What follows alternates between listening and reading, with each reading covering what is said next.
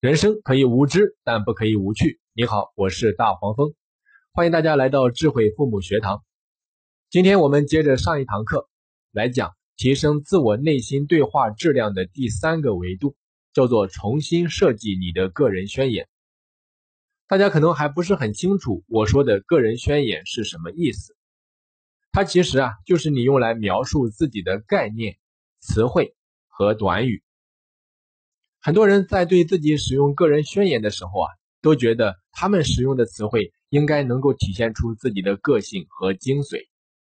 可令人不可思议的是啊，大多数人都是用它来描述自己的弱点。比如说，举个例子，有些人啊，经常会这样说自己，他会说：“我是个懒虫，我是个酒鬼。”试想一下，如果你给自己贴上了偷懒和酒鬼的标签。那你当然就会允许自己偷懒和酗酒了，所以啊，你才会变得越来越懒惰和爱喝酒。我接触的家长中啊，有很大一部分都喜欢给自己的孩子贴上一些这样的标签，比如说，他们经常会说自己的孩子：“我的孩子毫无条理，我的女儿总是迟到，我的儿子啊是个夜猫子，我的儿子总是把钱包弄丢。”我的女儿总是拖到最后一分钟才做事。大家试想一下，当父母这样评价孩子的时候，孩子心里面想的通常会是什么？我可以直言不讳的告诉你们，孩子们心里面想的通常就会是：既然你们都这么认为了，那我就索性做给你看喽。于是啊，孩子们真的就会变得毫无条理，会迟到，会做夜猫子。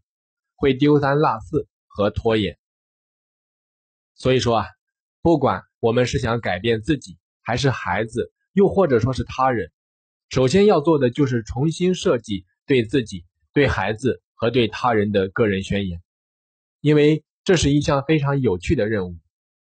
一开始啊，你不见得一定会相信它的威力，但请你务必坚持去用。比如说。你可以这样设计给自己的个人宣言：你可以说我很强大，我总能找到解决方案，我很有创意，我总是能做好充分的准备，我喜欢竞争，我远比自己想象的强大，我知道我能承受更多。比如说刚才我说的最后一句，我远比自己想象的强大，我知道我能承受更多，就是我给自己设计的个人宣言。二零一六年下半年是我创业的低谷期，当时我陷入了前所未有的困境里面。当面对资金压力和身体疲惫的各种巨大摧残时，我几乎要崩溃了。当时我根本不知道接下来要面对什么，所以我做了最坏的打算。我想象了各种可能会出现的场景，我也曾经梦见自己在泥泞中爬行。被各种各样的人辱骂和嘲笑，所以那段时间我特别的没有安全感，害怕、紧张，我甚至想象着自己因为痛苦和绝望而失声大哭的样子。所以那种绝望一次又一次的击中我，让我整个人的状态都陷入到了低谷。那段时间我经常告诉自己，我再也受不了了，我做不到，我根本。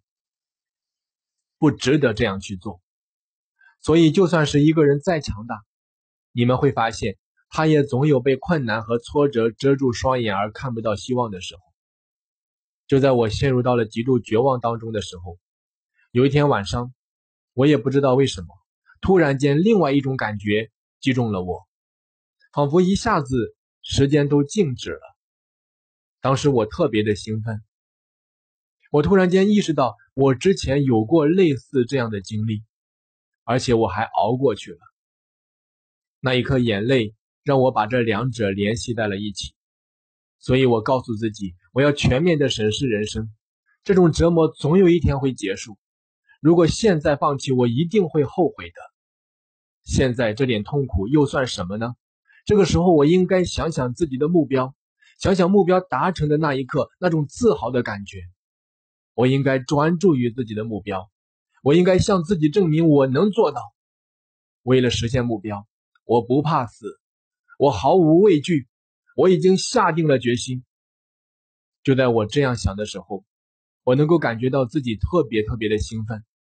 你能够感觉到体内的肾上腺素啊在狂飙。所以我给自己重新设计了个人宣言。我对自己说：“我远比自己想象的强大，我能承受更多。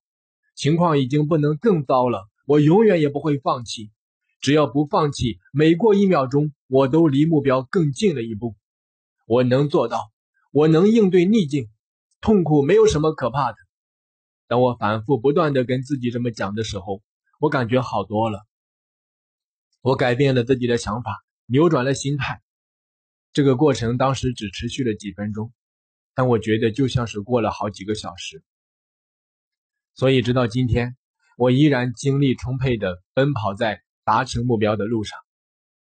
各位朋友，如果你愿意，我请你从现在开始重新的设计给自己、给孩子和给别人的个人宣言吧，它真的会带给你无尽的能量和无穷的好运。